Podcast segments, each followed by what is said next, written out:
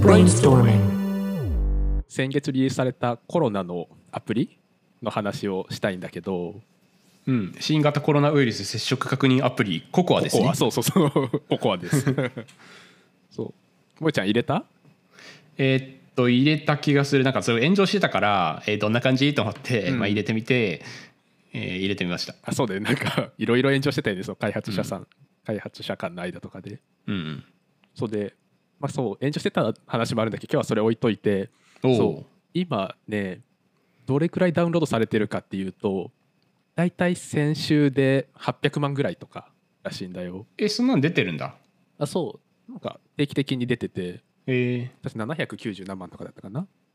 ー、おお割とされてますね、そうけど割とされてると思うじゃん、うん。けど日本って1億2000万人とかいるからまあそっか。確かに。ぶっちゃけ1割も入れてないんだよね。あこの前々回のピカシの言うところの統計的に考えてバイアスをなくせって言われたのにもかかわらずまだそのバイアスがなくせてなかった。いやいやまあ確かに。一般的なアプリで確かに。いやいや78万7800万とかいったらねすごいけど。いやそうだよそうだよ。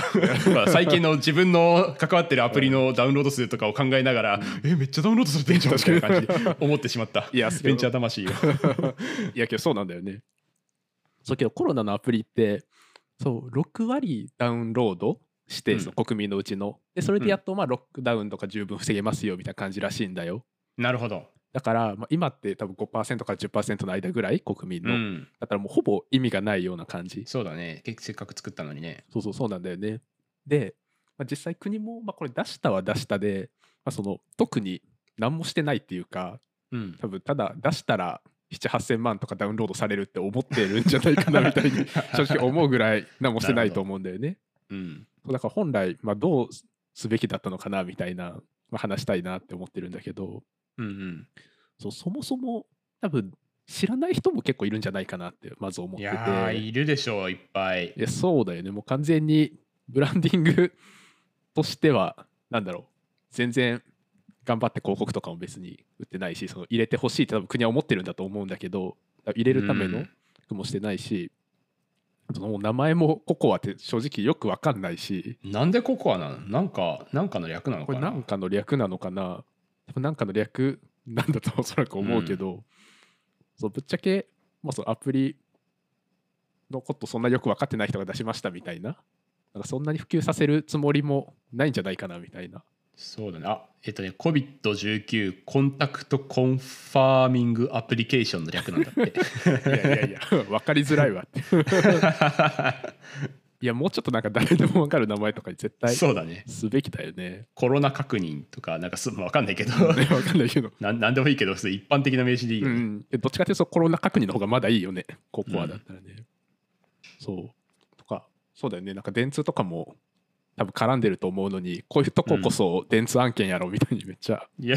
思うんか。確かに 電通案件はこれでこれでいいんだよっていやほんまそうだよね。確かにあともう一個思うのがそうそうそのユーザーとして入れてなんか何が嬉しいのかって結構分かりづらい気は、うん、わかんない確かに。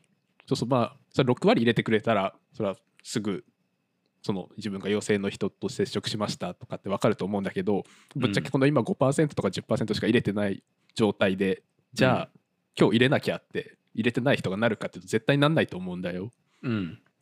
そうなので多分その入れたらどういうメリットとかインセンティブがあるのかっていうのは多分もうちょっとちゃんと設計すべきだったんじゃないかなっていう気はうん。しててその少なくとも個人の単位でも。うん。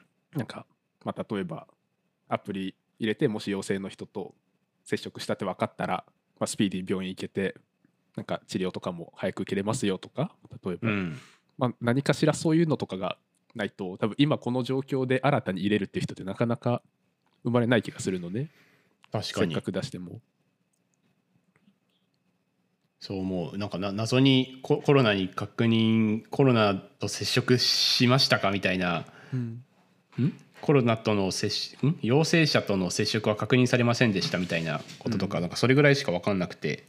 いやそうだよね、うん。しかも今90%以上は接触しても分かんないわけだからもうもはやって感じだよね、それでじゃあこれどうすればよかったんかなみたいな。うんことをまあ思った時にそうそもそもその新しいアプリとして提供をして多分1億2000万の6割だから7200万とかのダウンロード目指すっていうのが結構無理があるんじゃないかなっていう気がしてて。うん。そう。例えばその日本で一番ダウンロードされてる LINE でも、まあ、まあ8000万とかうんだと思うんだよ。で、まあ、そのすごい短期間でそれくらいの人数にダウンロードしてもらわないといけないのにじゃあ新しいアプリ入れました。入れてね。だったら正直厳しいっていうかもう分かってたような感じ。のことな気もするんだよね。そうだから少なくとも、まあ、その例えば LINE のプラットフォームをうまく使うとか、うん。まあ、その何かしらのプラットフォームにバンドルするとか、まあ、多分そういうこととかを、あのした方が良かったんじゃないかなみたいな気は個人的にはしてる。そうだねなんか LINE でやってたよね。ななんだっけ？それがそれココアではないけど。アンケートはよくやってたよね。あアンケートか。はいはいはい、うん。いやけどああいう感じで使っていくべきだと思うんだよね。そうだね。ああいう感じでいいんだよな、いやそうだよね。もうすでにうんそんだけの人は使ってるからね。うん。うん。あとはそうもう一個思ったのはこのココアのデータをなんか事業者とかも使えたら結構便利なんじゃないかなって思ってて。ほその事業者ってまあ何でもいいんだけどレストランとか、うん。まあ、サウナとか。ううん。そうでっていうのもいつもなんか最近サウナによく行くんだけど、うん。ラクーアのスパに行くんだけど、そこで毎回なんか書かされるのねそのなんか連絡先となんあかいつ入ったかと、まあ、名前とみたいなはいはいはいはい。そうでなんか全部多分紙で管理してるんだよねそのこの人が。うん。そういつ入ってじゃあこの人が陽性だったらじゃあ一緒の時間にいた人に多分連絡するみたいな、うんでなんかそれってまさにもうここで実装されてるっていうか確かに。そう同じ場所にいたかどうかとかこの人が陽性の人と接触したかどうかとか。だからまあうん。そういう情報とかを、まあもし事業者とかに開放したりとかできたらそれこそまあ事業者ってそのアプリ使いたいからまあユーザーも入れてくれるしっていう風になったりしないのかなみたいなのとか。確かにそうだから多分いろいろやりようあるんじゃないかなっていう気はするんだよね。そうだね。なんか歯医者とか行ってもそういうの書かされたりなんかいろいろ確認とかされたりするけどなんか毎回めんどくせえなと思ってて。いやそうだよね。なんか、うん。すごいアナログだけど。うん。うん、そうみたいな感じでもうちょっとまあ有効活用しつつ、まあ、ユーザーも増やしていかないと結局まあ作って出しても、まあ、全然意味なかったですに多分このままだとなっちゃうなっていう気は。確かに。サービスデザインが必要なんですね。そのクライアントというかうん。あの事業者とかも含めたり使ってもらうユーザーに対してどういうふうに使ってもらって何がみんなステークホルダーの誰がどのように嬉しいのかみたいなことを設計していくのが必要だったと。うん、いやまさにそう。だからその一般のアプリ作るのと同じで多分ユーザー、うん、ユーザーがどう使うかとかって多分ちゃんと考えれてない？そのそうだね。その6割入れなきゃっていうのはもちろん、まあ、国の都合であってそう一人一人の人が入れるモチベーションにはなんないじゃんそれって。うんうん。だからもうちょっとちゃんと、ね、この人はじゃあどうやって入れてくれるだろうみたいなことをなんかマスクとか配るお金 あったら、まあ、そういうの考えるのにお金使ってもよかったんじゃないかなみたいな気もしつついやそうなんだよな。わかる、あとさ絶対に6割入れてもらいたいんだったらもっといやもうそれこそマイナンバーってマイナンバーカードってさ「はいみんな入れてねあの作ってね」みたいな感じで言ってるけど誰も作ってないかったわけじゃんこのコロナが来るまで、まあ、コロナが来ても全然そんなに増えてないって感じなんだろうけど、あの 10, 10万円かのふもらうためにマイナンバーカードを申請するみたいな人はちょっとだけ増えてるけど別にそんなに絶対数としては少まだまだ少なくてそれと同じように全国民に基本的にはインストールしてほしいものみたいなものとか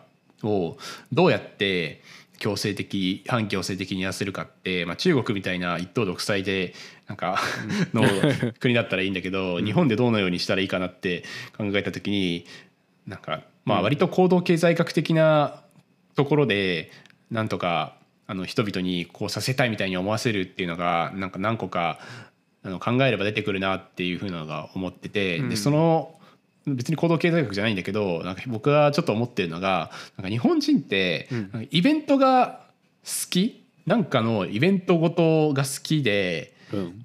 なんか例えばもう春夏秋冬いろんなイベントがあるわけじゃないですか。花火だったり、うん。なんか花見だったりクリスマスだったりそうね。えー七夕だったり 3, 3月3日なんだっけあな、えー、とひな祭りひな祭り。とかなんかそういうのがいろいろあってそういうの好きなんだからでしかもそのそういう決められたものじゃなくても例えばなんかバルスとかもさ、うん。あの天空の天空の城ラピュタが流れた時にみんなでバルスって言おうみたいな、はいはいそういう謎の文化を作るみたいなこともなんか割とあって。